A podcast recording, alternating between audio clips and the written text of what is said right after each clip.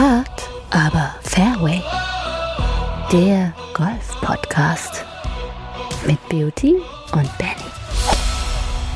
Der 31.01.2023. Ich muss ehrlich gesagt sagen, heute muss ich mich ein bisschen motivieren, fröhlich zu klingen, Beauty, denn heute ist so ein grauer Januartag und es ist schon die fünfte Folge in diesem Monat, die wir podcasten.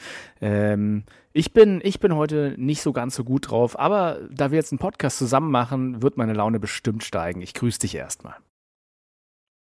Ich, ich denke auch, äh, liebe Grüße natürlich, mein Lieber, äh, in den Winterurlaub. Ja, du bist den Tag über wahrscheinlich die Pisten wieder runtergejagt. Aber ähm, jetzt bin ich natürlich da, um die Stimmung nochmal nach oben zu schießen.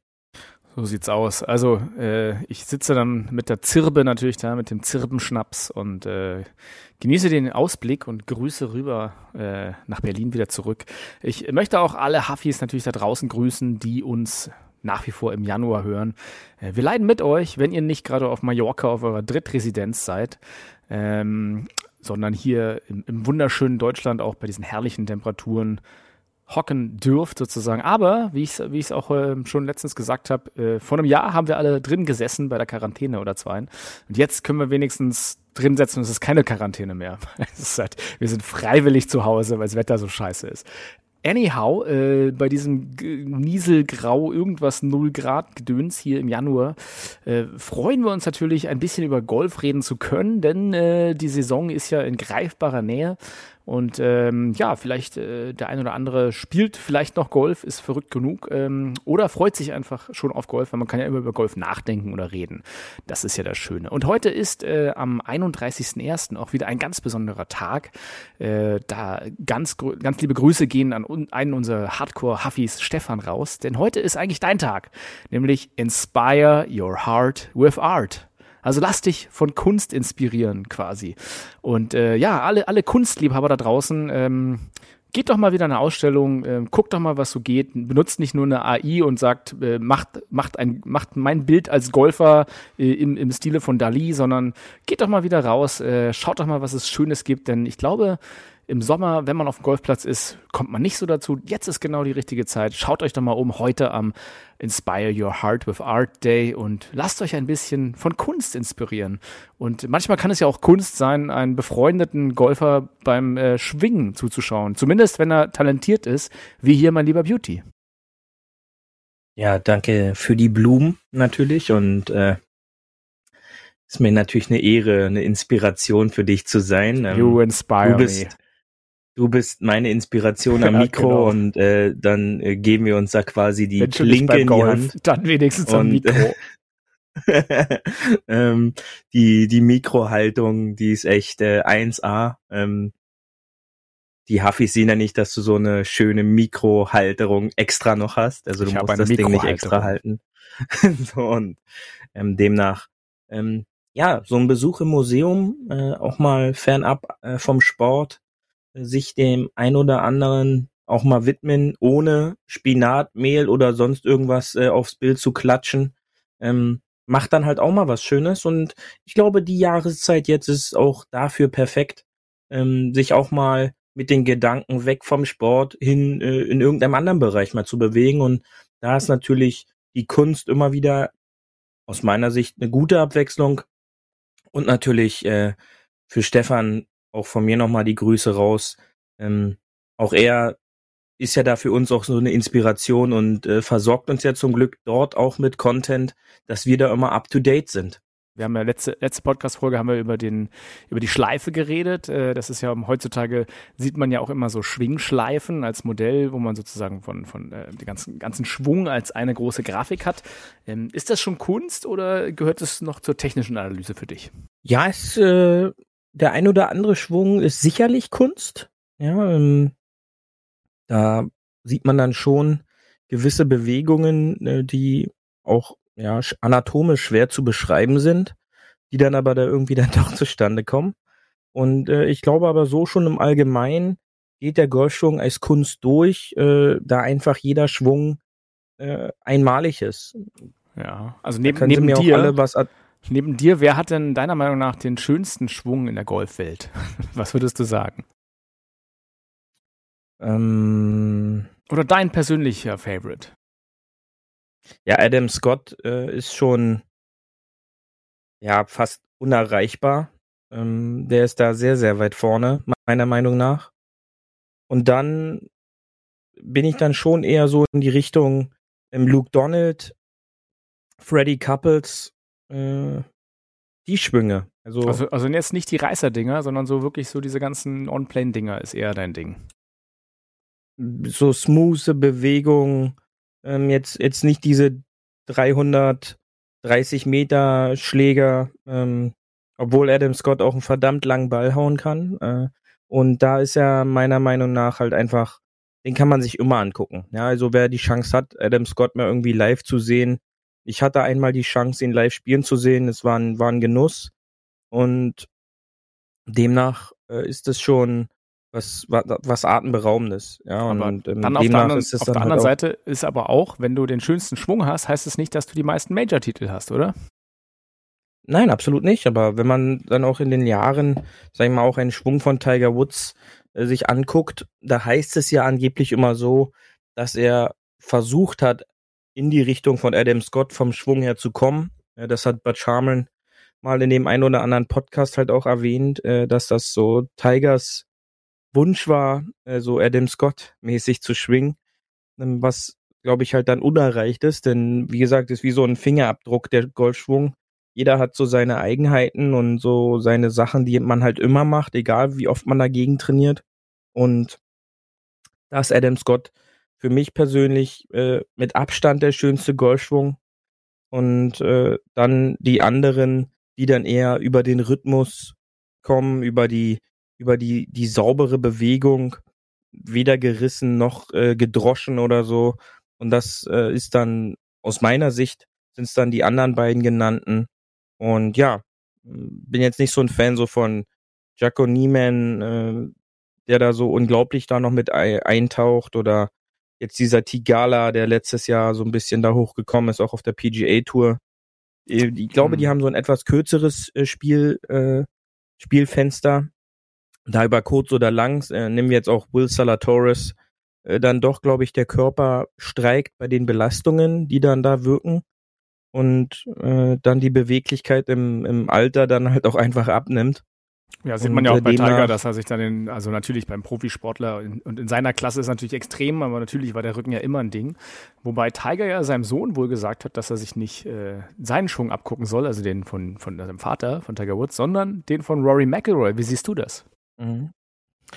Ja, ähm, das ist, äh, das habe ich auch gehört beziehungsweise verfolgt. Natürlich dann halt öfter mit denen zusammenspielen kannst als, als Jugendlicher. Äh, wenn quasi dein Papa äh, sagt so, ja, mit wem möchtest du denn heute eigentlich zusammenspielen? Äh, wen soll ich in der Nachbarschaft mal anrufen? Und ja. ob es dann ein Justin Thomas ist, ein Ricky Fowler oder dann halt ein Rory McElroy. Man kennt da sich hilft halt. es dann schon, ja, man, man kennt sich, man schätzt sich, man trainiert, spielt zusammen. Und da ist es, glaube ich, für Charlie Woods, äh, ist er dann in dieser einmaligen Situation, da dann halt rauszusuchen. Und äh, Tigers Argumentation fand ich halt auch sehr interessant, äh, dass er dann halt gesagt hat, äh, du solltest eher wie Rory McIlroy schwingen, denn hast du ihn schon mal aus der Balance schwingen sehen. Und ich glaube auch, das ist ein interessanter Fakt, ähm, dass er dann halt auch seinem Alter beziehungsweise auch seiner verletzten Akte so ein bisschen dann halt auch da zugegeben hat, dass er nicht immer im Rhythmus und äh, in Balance schwingt, was anscheinend nicht mehr für ihn so möglich ist. Und dann äh, ist das halt dann eine, ja, eine Empfehlung, äh, die er dann sicherlich nachkommen sollte und die er ja auch nachkommt, denn wenn man so die Schwünge gesehen hat beim PNC, war das schon ein verdammt solider Golfschwung, den Charlie Woods da an den Tag gelegt hat. Und äh, wird natürlich dann auch spannend zu sein, wie die Schwungentwicklung im nächsten Dezember dann wieder ist, wenn das nächste PNC ansteht. Weil dann hat man ja oft so dieses Brennglas auf Charlie, eine gute Woche. Und äh, hat da mal so ein paar Insights, äh, wie er sich denn aktuell mit dem Golfschläger über den Golfplatz bewegt. Tiger ist ja 1,85, also ich sag mal fast so groß wie ich, ein bisschen größer. Und äh, Rory McIlroy wäre dann ja eher so fast deine Größe. Ich glaube, äh, kann man eigentlich sagen, dass äh, Rory ist ja äh, ein sehr kompakter Golfer, aber damit mit dem Schwung, den er hat, ist er trotzdem fast länger als manche, die größer sind als er. Also er holt aus seinem Schwung ja eigentlich noch optimal was raus, oder? Ja, natürlich, denn äh, man darf nicht vergessen, äh, er war ja nun, oder er ist ja nun nicht der Größte. Äh, das äh, liegt ja, sag ich mal, auf dem Datenblatt, kann man ja nachlesen. Ich glaube, er ist 1,73. Ja, ihm, fehlt ja noch das Masters. Deswegen. Ähm, das, das ist es. Nee, 1,75 ähm, ist er. Oder 1,75, genau. Ähm, das äh, war er ja schon immer. Er war ja schon dann immer einer der Jüngeren, immer einer der Kleineren. Und dann musst du halt früh lernen, das Optimal aus deiner Körperlänge herauszuholen oder auch äh, über dem hinaus. Und äh, das zeichnet eigentlich so diese etwas kleineren Spieler dann halt auch immer aus, dass sie im Vergleich Körperlänge zu Distance oftmals äh, deutlich besser dastehen als jetzt die Großen, die dann halt auch schon früh in ihrem Alter vielleicht auch schon groß waren und dann halt sich daraufhin ein bisschen ausgeruht haben, weil sie halt einfach schon längere Hebel von vornherein haben und dann eben nicht in diesen Bereich reinschlagen müssen, um, um dann halt noch viel weiter zu schlagen. Denn man müsste sich einfach vorstellen, äh, was möglich wäre, wenn man dann, wenn Rory jetzt, äh, sagen wir einfach, auch 1,85 oder 1,87 oder so wäre, dann bezweifle ich, dass er dann ein, noch einen längeren Ball schlagen würde. Obwohl es eigentlich anatomisch logisch wäre, denn 13 Zentimeter Körpergröße hätten dann quasi einen gewissen Faktor X noch an Hebellänge dazu. Nur dann müsste natürlich auch die mechanische Kette, wo man dann immer so schön drüber sprechen kann, müsste natürlich dann auch so perfekt passen, um dann diese extra Distance zu generieren. Also 10 Zentimeter mehr äh, helfen vielleicht nicht für die Technik. Heißt das, dass 10 Zentimeter weniger mehr Technik äh, bedeuten? Also Size doesn't matter. Ist es dann wirklich so, was da die Fachwelt, sage ich mal, schmunzelnd sagt? Ja, na klar. Es, da kommt es dann immer auf die Technik an. Ja, und je sauberer die Technik ist, desto besser ist dann auch der Schlag. Und ähm, das ist jetzt nicht nur im Golf, das ist überall dann so. Und äh, Techniker sind ja auch immer geschätzte äh, Spielpartner. Und äh, demnach äh, ist es, glaube ich, schon äh, der, der Fakt, mh, hm, dass äh, das auch eine Rolle spielt. Ja. Also äh, es kommt auf die Technik an, auch bei der Breite und der Länge. Das ist, äh, das ist doch schön, dass wir das jetzt mal so rausgestellt haben. Und äh, speaking about Rory McIlroy, wir haben da ja noch ein bisschen was in folgender Kategorie Beauty. Paar 3 Golf Gossip. Die Genesungswünsche gingen natürlich rein mit dem Bild von Rory verletzt im Krankenbett. Was ist passiert? Äh, ja, der, der nächste, die nächste große Schlammschlacht steht an nach, nach Bryson und ähm, seinem, seinem guten alten Freund Brooks. Äh, jetzt ist es Rory McIlroy versus Patrick Reed, wobei das Ganze ist halt viel ernster als äh, bei den anderen beiden, denn es geht ja ein bisschen um was und äh, ja, vielleicht, äh, vielleicht erzählen wir mal, was passiert ist, denn tatsächlich Patrick Reed als äh, der, der, der ähm, T-Schmeißer, als der Beißer, oder? Was, was ist da passiert, Beauty? Ja, dass die beiden nicht den feinsten Kontakt pflegen, das hat man dann spätestens äh, vor Weihnachten mitbekommen, als es dann um so gewisse, ja,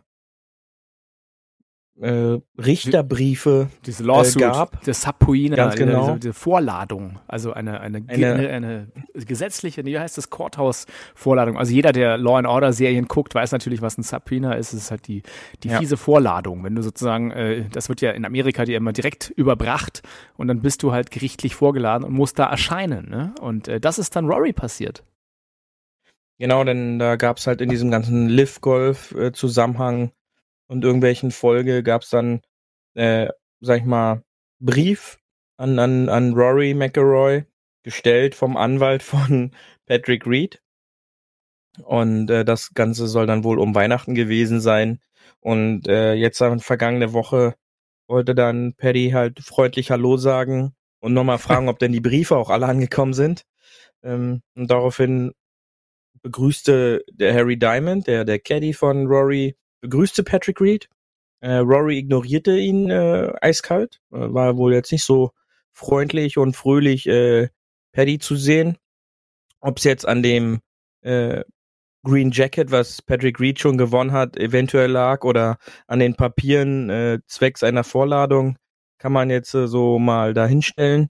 Aber auf jeden Fall äh, flog ja dann, was man auch in einem Video sehen kann, wurde so ein Tee geschnippt. Also jetzt wurde jetzt, jetzt nicht von Patrick geworfen. Reed. Von Patrick, äh, von Patrick auf Rory McIlroy. Ähm, es war eine, eine heimtückische Attacke, wenn du mich fragst. Genau, ja. Es war quasi ein Anschlag, ja, mit einem Holztee, wo halt auch noch Aces äh, als das Team, das Team der Live Golf Tour äh, auch, auch noch ins Auge stand. gehen also, können, weißt du?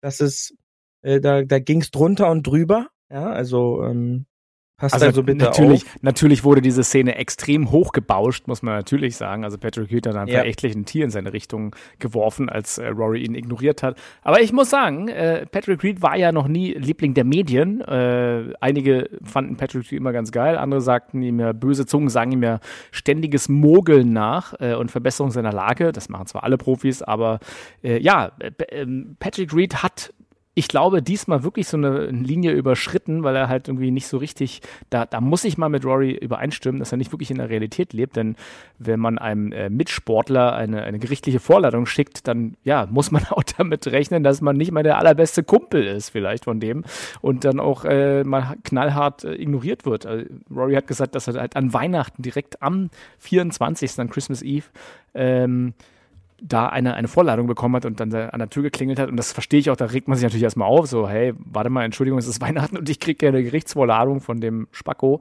Ähm, da kann ich verstehen, dass man so ein bisschen sich aus, aus dem Weg geht und dann, dann auf Patrick Reeds Seite sagen, also er hat mich jetzt gar nicht begrüßt, das ist eine Frechheit.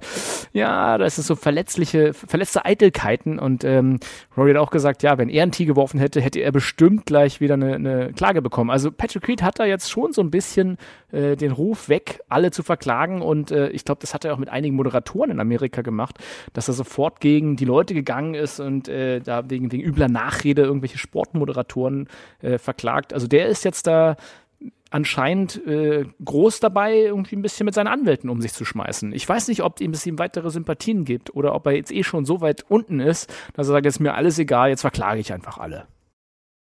Ja, und das äh, ist, glaube ich, so ein Punkt, äh, das ist ihm, glaube ich, wirklich egal.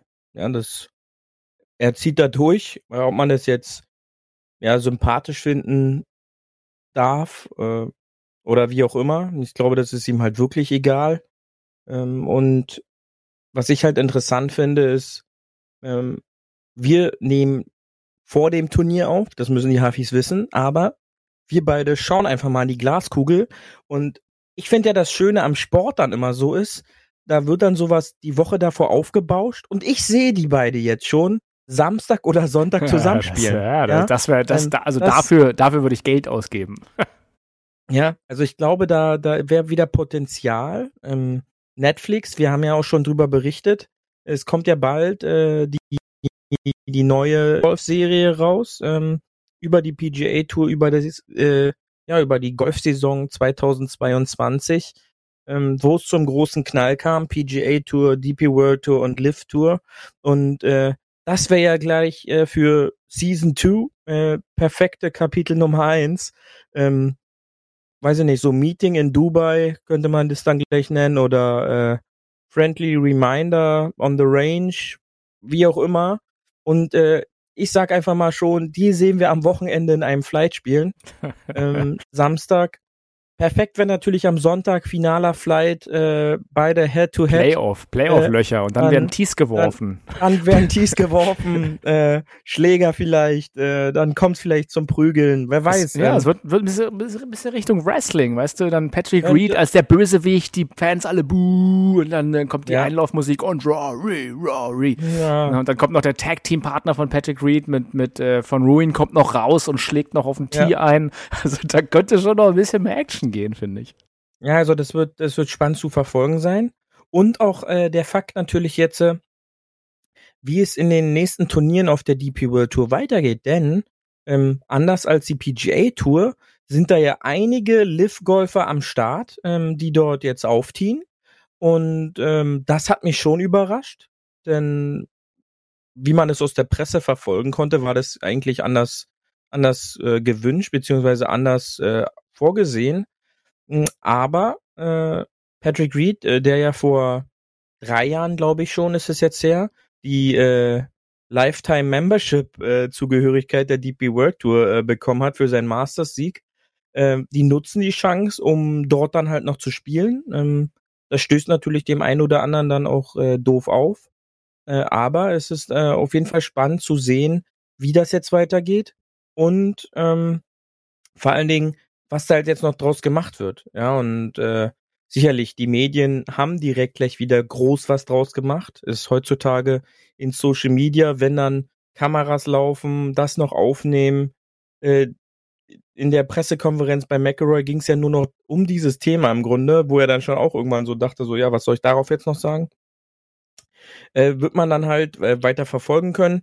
Ich glaube, äh, macht es halt auch wieder so ein bisschen interessanter, aber äh, für mich ist es tatsächlich eher so ein Kindergartending. Ähm, natürlich, da, natürlich. Der, der, der, reine Clown Boso äh, kommt ja. da raus und alle, alle springen wieder aus der Tonne. Aber vielleicht sind wir auch ein bisschen desperate für so, äh, also ne, die, die Yellow Press, sag ich mal, beim Golf ist ja natürlich auch ja. So, ein, so ein Ding, wird dann auch einfach so wahnsinnig hochgebauscht. Also wenn du es dir als Video anguckst, äh, ja, lässt er eigentlich mehr oder weniger so ein Teil, so ein Tief fallen. Das hat der andere gar nicht so richtig gemerkt. Und am Ende wird natürlich äh, attackiert ihn ihn und disrespectful mhm. und irgendwas. Also ich glaube, da will man auch ein bisschen mehr Show reinbringen, als da wirklich jetzt los war.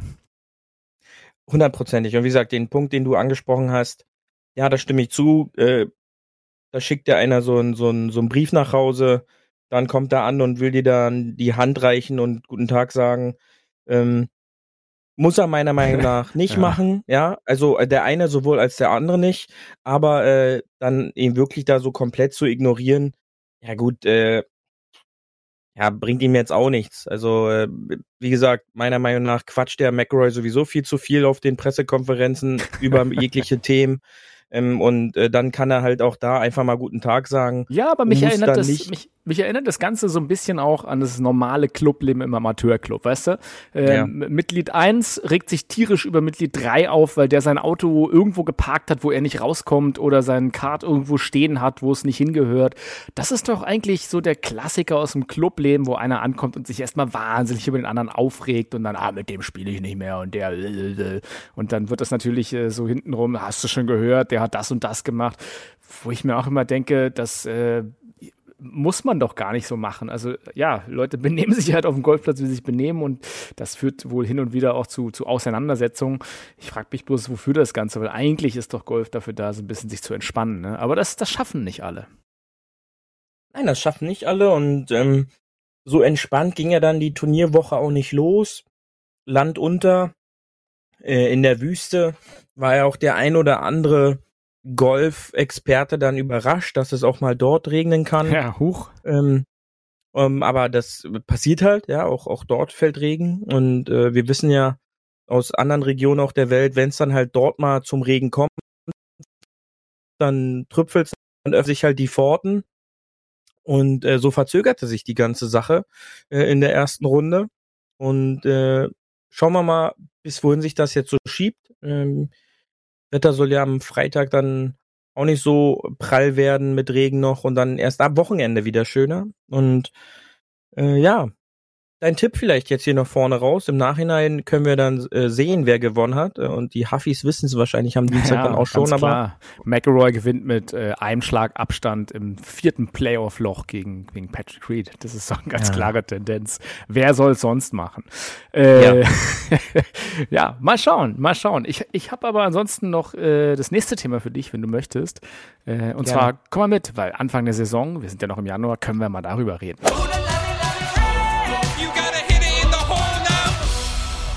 Abschlag. Ja, denn Anfang, Anfang der Saison, weißt du ja, äh, sind alle großen Hersteller äh, nicht nur auf den Golfmessen wieder vertreten, sondern haben ihre neuen Linien rausgebracht. Und äh, ja, täglich grüßt das Murmeltier, weil es wird wieder wie jedes Jahr ein, äh, ein, ein natürlich das neue Equipment angepriesen mit, hey, wollt ihr nicht drei bis neun Yards gewinnen äh, oder noch besser schlagen oder noch vieler verzeihender, höher, schneller, weiter. Äh, die neuen Schläger sind draußen, Beauty. Die neuen Schläger sind draußen. Was sagst du erstmal so generell über dieses jährliche Update? Äh, ist es eigentlich nur noch Marketing oder gibt es da wirkliche Innovationen? Ja, also ähm, ich hoffe, du hast auch schon deinen Fitting-Termin äh, jetzt klar gemacht. Ja, Noch nicht, ja, aber bald. Wir haben ja letzte Woche da so ein paar Sachen gefunden. Nein, ähm, ja, was soll ich sagen? Ich glaube, äh, die Innovation könnte in den letzten ein, zwei Jahren tatsächlich äh, mal wieder ein Fortschritt gewesen sein, denn ähm, alle Top-Schlägerhersteller setzen ja vor allem jetzt äh, bei den Hölzern immer mehr auf das Thema Carbon, Carbon, Carbon. Ja, also der Kopf wird dadurch noch leichter, weg vom Titanium.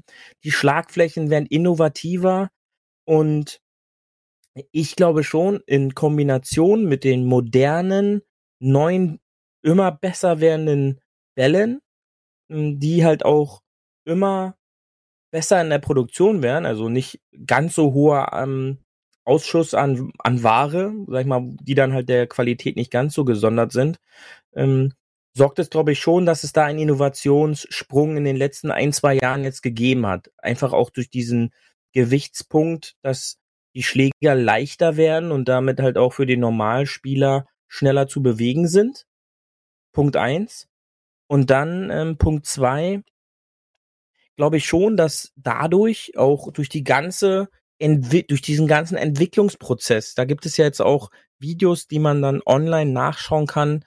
Da werden Schläger in den Windkanal gesetzt. Äh, da gibt es dann die und die Studie und dann wird das unter diesen Umständen dann nochmal getestet, dass da mehr möglich ist als jetzt meinetwegen noch vor fünf bis zehn Jahren. Ja, also wo es dann halt äh, so ein paar Tests gab äh, mit so einem Schwungroboter und so und so.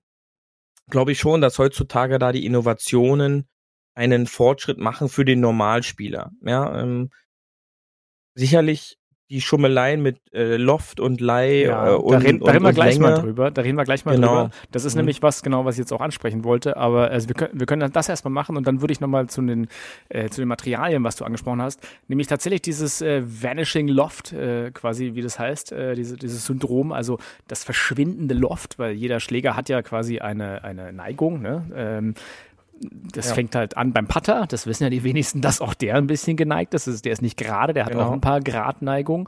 Ähm, der wenigst geneigte Schläger ist dann ansonsten ja der Driver mit ja, durchschnittlich irgendwie 11 Grad. Das geht dann hoch bis zum äh, High Lob Wedge auf 60 Grad oder irgendwas. Und dazwischen bewegt sich der ganze Spaß. Nur wenn man es mal historisch sieht, äh, ein ganz normales Siebener Eisen, also wo einfach eine 7 draufsteht, ähm, war mal in den 70ern 40 Grad Loft. 40 Grad Loft. Das hat sich dann verschoben ja. über die Jahre und 40 Grad Loft ist ja heutzutage gewöhnlich, sagen wir mal, ein Neuner-Eisen. Also da, das ist ja auch so ein bisschen der Schummeltrick, wo man sagt, wie kriege ich einfach mehr Länge aus dem Eisen? Na klar, ich nehme die neuen und äh, mal eine 8 drüber. Schon ist es äh, länger, doof gesagt. Weil, ähm, ja, ich verkaufe den Leuten halt einfach das Neuner Eisen. In Wirklichkeit haue ich einfach nur das Loft vom Achtereisen rein und äh, schon schlagen die Leute weiter, weil eigentlich schlagen sie ein Achtereisen, obwohl eine 9 draufsteht. Und das ist halt, ähm, diese Tendenz findet auch jetzt wieder statt. Also ich fand das ganz interessant, weil ähm, ich gucke mal zum Beispiel jetzt bei den, bei den, bei den neuen Ping-Eisen von 430, die die G430 draußen sind, da ist das Pitching Wedge 41 Grad Loft. 41 Grad Loft, haben wir gerade gesagt, war mal in den äh, an und dazu mal äh, zugegeben, aber es war mal eine 7. Ne? Und jetzt ist es ein Pitching Wedge. Zumal die verkaufen dann sozusagen jetzt auch natürlich noch dann die Playing und Scoring Wedges. Da gibt's ja mittlerweile vier. Und äh, wenn dir das Vierereisen nicht so liegt, hey, dann hol dir doch ein paar Hybride. Also am Ende ist natürlich, wie kriegen wir unser Equipment besser verkauft oder äh, ist, es, ist es vielleicht wirklich was, wo du dem, dem sag ich mal, Handicap verbessernden Spieler was in die Hand gibst, wo er dann mehr Zuversicht hat, weil er dann das auf einmal weiter haut? Denkst du, das funktioniert in die Richtung? Ja, ich denke schon. Also das ist, wie gesagt, gespielt wird ja eigentlich zwischen den Ohren ähm, und, und, und die Arme müssen sich irgendwie nur bewegen.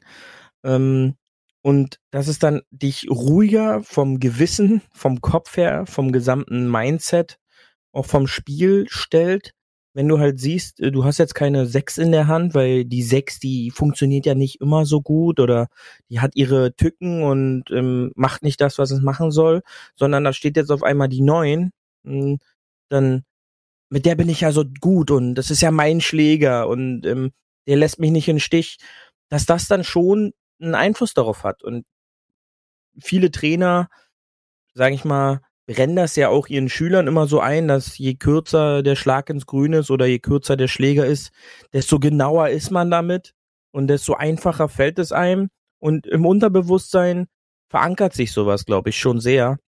Und äh, dann fällt es eventuell auch dir leichter, äh, anstatt die sieben halt die neun zu nehmen. Ja, und ähm, wenn es dann noch hilft, dass auf einmal der Schaft auch noch länger ist, das bekommt man dann gar nicht mehr mit, weil der, der Schläger macht es ja dann schon. Und im Grunde habe ich wirklich eine alte sieben in der Hand und äh, merke es gar nicht, äh, weil ich vielleicht zu dem Zeitpunkt noch gar nicht Golf gespielt habe. Äh, die wenigsten Leute haben jetzt in den letzten 30 Jahren durchgängig dann halt sich damit auch beschäftigt, weil man ja auch viele alte Sets dann auch noch in den Golftaschen äh, dieser Welt wiedererkennt, weil die Leute halt ja. einfach gewöhnt sind, damit zu spielen. Ja, zumal ich glaube, die wenigsten wissen auch äh, überhaupt, sage ich mal, äh, welche Loft welcher Schläger bei ihnen hat. Ne, da steht da 6 ja, drauf, absolut. ich weiß, es ist meine 6 und die hau, hau ich halt. Und tatsächlich sind ja diese Game Improvement Eisen so ab Handicap 15 bis, na, Handicap äh, irgendwas, ähm, da ist es halt vielleicht interessant, dass du halt wieder eine 6 in die Hand nimmst und wie du sagst, schon diesen psychologischen Effekt hast, ach, heute nehme ich mal eine 8 und die ist dann im Endeffekt eine verbaute 6, aber heißt halt 8, ich habe ein anderes Vertrauen dazu und vielleicht noch ein bisschen anderes Schwunggewicht äh, und kann den Schläger in Anführungsstrichen besser hauen, weil am Ende des Tages zählen natürlich nur die Nummern, die ich dann wirklich schlage. Und das ist eigentlich Wurst, was auf dem Schläger steht, aber deswegen kann sich ja jeder mal selber auch den Spaß machen, zu gucken äh, bei seinem Eisenset, was, was für Loft hat das und dann kann man das, finde ich, immer ganz gut vergleichen. Ähm, die besseren Handicapper oder die, die Schläger, die so für die besseren Handicapper sind, da geht es ja gar nicht so um den Distanzgewinn, sondern wirklich eine konstante Distanz zu haben. Und da hast du jetzt diese Loftverbesserung nicht so extrem, ne? Nein, also da ist es, wenn du halt weg von diesen Game Improvement Sets gehst, mehr hin zu diesen, ja, Muscle Back, Cavity Back oder auch die klassischen die Player, Blades. Player Irons. Die, die, die Player Irons, ganz genau. Die sind nicht dann, äh, oder die zeichnen sich halt dahingehend aus, dass sie weniger Fehler verzeihen sind. Das ist Punkt eins. Und Punkt, Punkt zwei, die nähern sich auch diesen traditionellen alten Lofts an. Also nimmt man jetzt als Beispiel dieses TaylorMade Eisenset äh, von Tiger Woods, was man ja auch noch käuflich erwerben kann, ähm, dann sieht man, dass dann halt das Neuner Eisen fast klassisch noch das Neuner Eisen hat, wie es vor 20 Jahren den Loft hat. Denn Tiger Woods spielt, seit er Profi geworden ist, äh, 1996, spielt er die gleichen Lofts. Weil ja, er dann halt gesagt immer noch, hat, okay, immer noch 38 Grad, ne? Seit, seit das ist jeher. Ja. Diese T-Serie mhm. könnt ihr euch mal anschauen. Ja. Und ähm, das macht's dann halt einfach aus. Bessere Spieler äh, neigen ungern oder neigen sehr ungerne dazu, zu sehr an, an gewissen Distanzen sich anzupassen. Denn wenn man halt immer sein neuner Eisen 140 Meter geschlagen hat, dann will man ungerne dann auf einmal sein neuner Eisen 155 Meter schlagen, weil dadurch dann halt auch dieses gesamte Spielgefühl so ein bisschen erstmal wieder weggeht. Und ähm, du weißt dann halt, der Schläger, der macht das immer so. Und warum soll man so ein funktionierendes System dann halt zerstören? Denn das kann letztendlich dazu führen, dass man in gewisse Unregelmäßigkeiten dann wiederkommt, was natürlich dann noch Einfluss auf das, äh, auf das normale Golfspiel hat. Ja, also die, diese, ähm, der Trend ist natürlich nicht nur von einem Hersteller bei dem Game Improvement, das machen natürlich alle mal ein bisschen mit, egal ob jetzt Mizuno, Titleist, Ping oder Co. Äh, aber das ist natürlich eine große Range, die du dann mit deinen Eisen bekommst. Ne? Also wenn du wirklich den Standard-Eisensatz bekommst äh, von 22 Grad Loft bis teilweise 48 Grad, das ist ja ein großer Umfang. Und dann, wie gesagt, wollen sie ja ganz gern noch, dass du dir ein paar Hybride holst, weil du dann äh, vielleicht mit der 4 nicht so äh, liebäugelst. Ach, 4 spiele ich eh nicht. Dann hole ich mir nochmal hier vielleicht zwei Hybride und dann brauche ich nochmal ein vier äh. Natürlich geht es ja auch ein bisschen aus Marketinggründen, ist ja klar, dahin, dass du dir die 14 Schläger komplett neu holst, weil äh, ne, dann haust du die, die du bisher hast, die passen dann nicht mehr dazu. Deswegen macht natürlich das ganze Set neu holen Sinn aus Marketing-Sicht. Absolut. Und ähm, weil du es gerade ansprichst, jetzt kommen wir eigentlich zu diesem Fakt, der die ganze Sache interessant macht. Der, der, der Punkt des, des Marketings. Und wer jetzt auch in der gesamten Berichterstattung äh, schon etwas Golf gesehen hat in den letzten Wochen, sieht quasi, ich mache so mal am Beispiel Callaway am besten, da die sehr präsent auch in, in, in TV-Werbespots immer noch sind, sieht man im Grunde nur einen Spot und zwar mit äh, John Rahm. Da er nun mal der Vorzeigespieler aktuell ist, äh, ist es ein Spot, der vielleicht äh, 15 Sekunden lang oder so geht oder 18 Sekunden Und that's it. Und alles andere in der Werbung wird seit neuesten, seit zwei, drei Jahren extrem, wird auf YouTuber Golfer verteilt.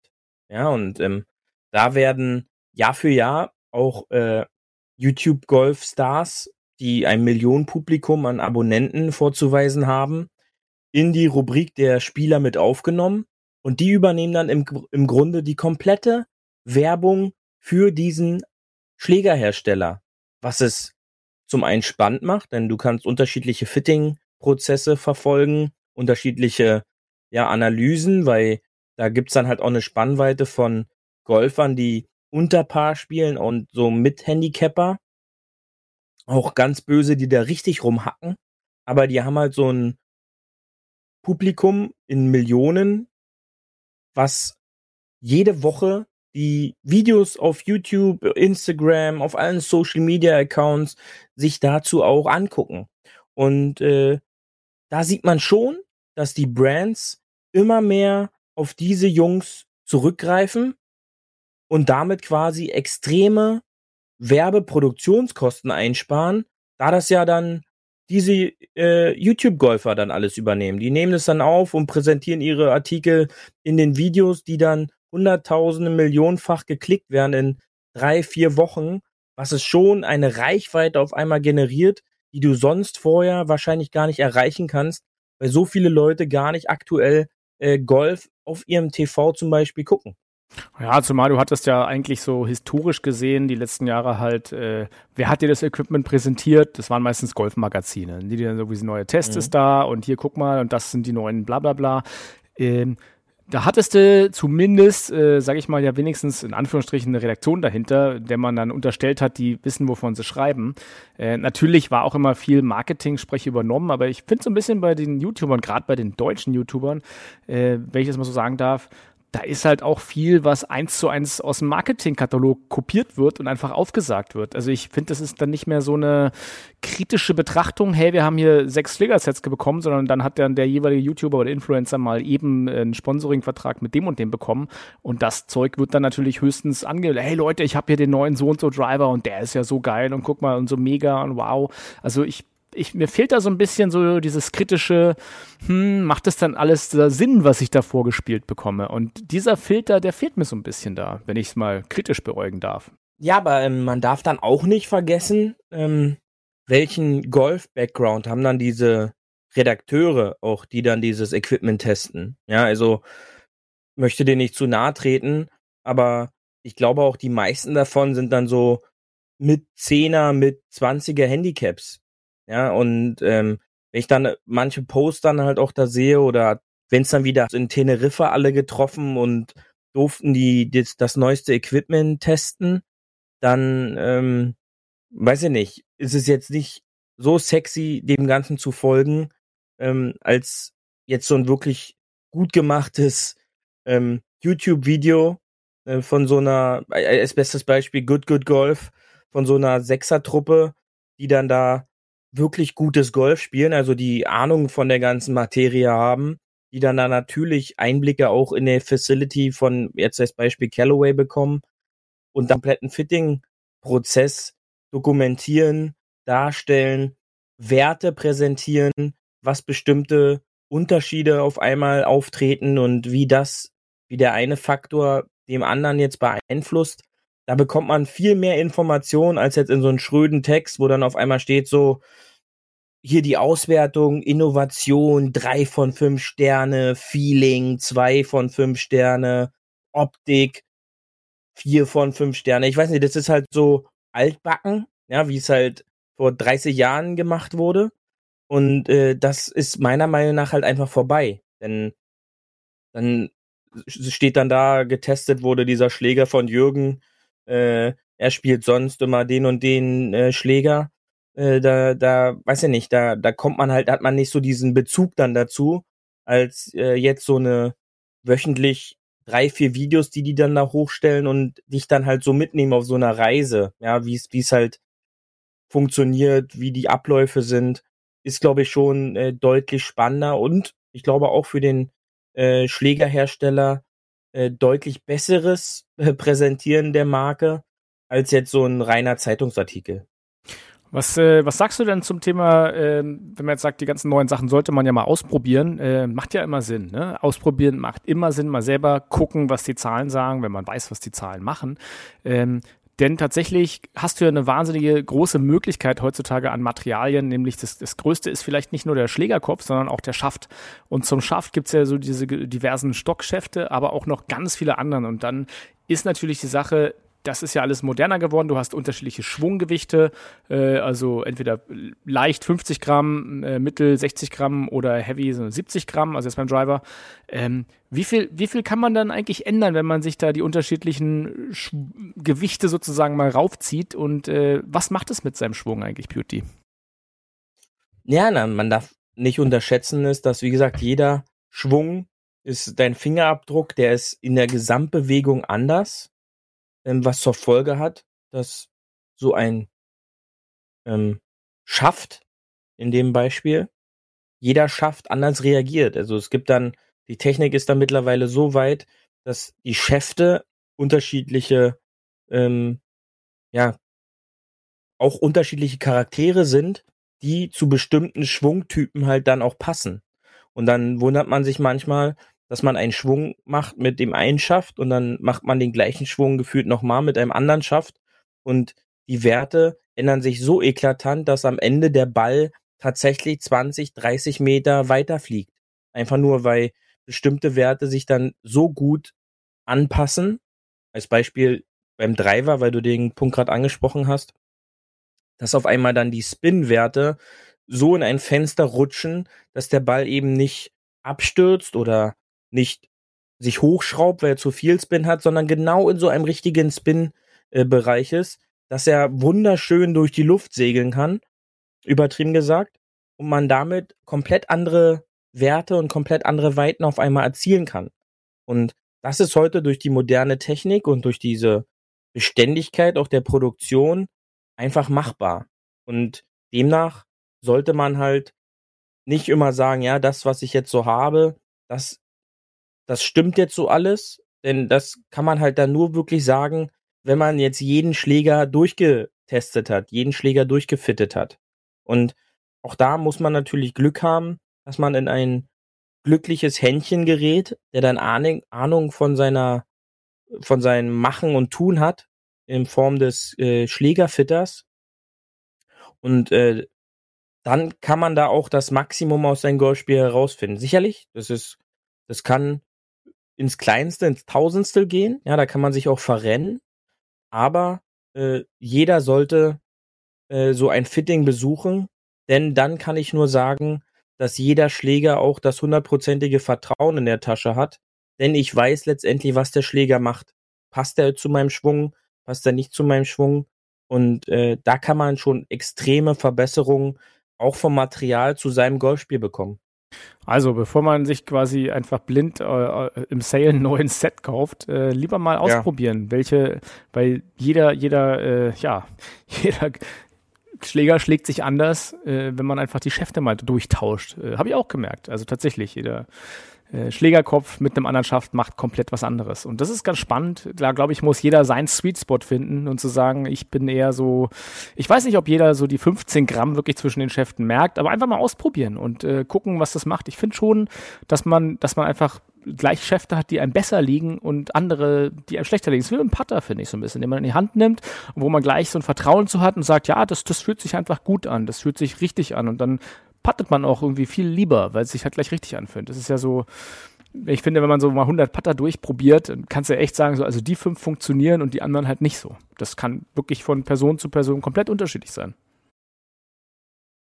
Ja, genau. Und ähm, das kann viel Einfluss darauf haben, einfach auch vom, vom Mindset, dass ich dann halt sicher bin, was der Schläger macht.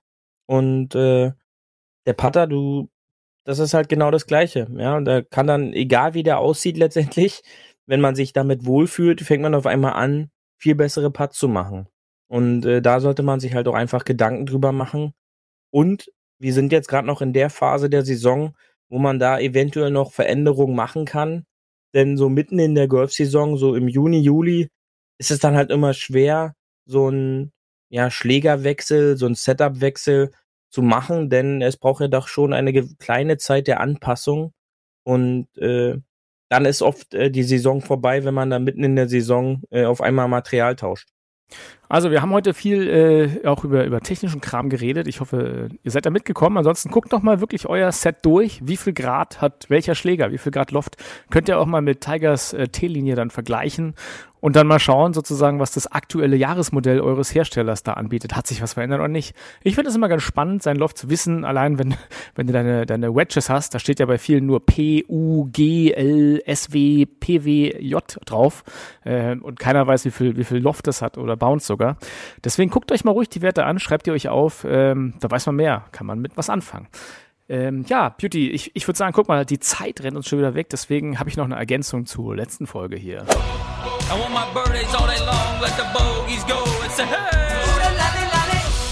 Hole 19 auf der Terrasse.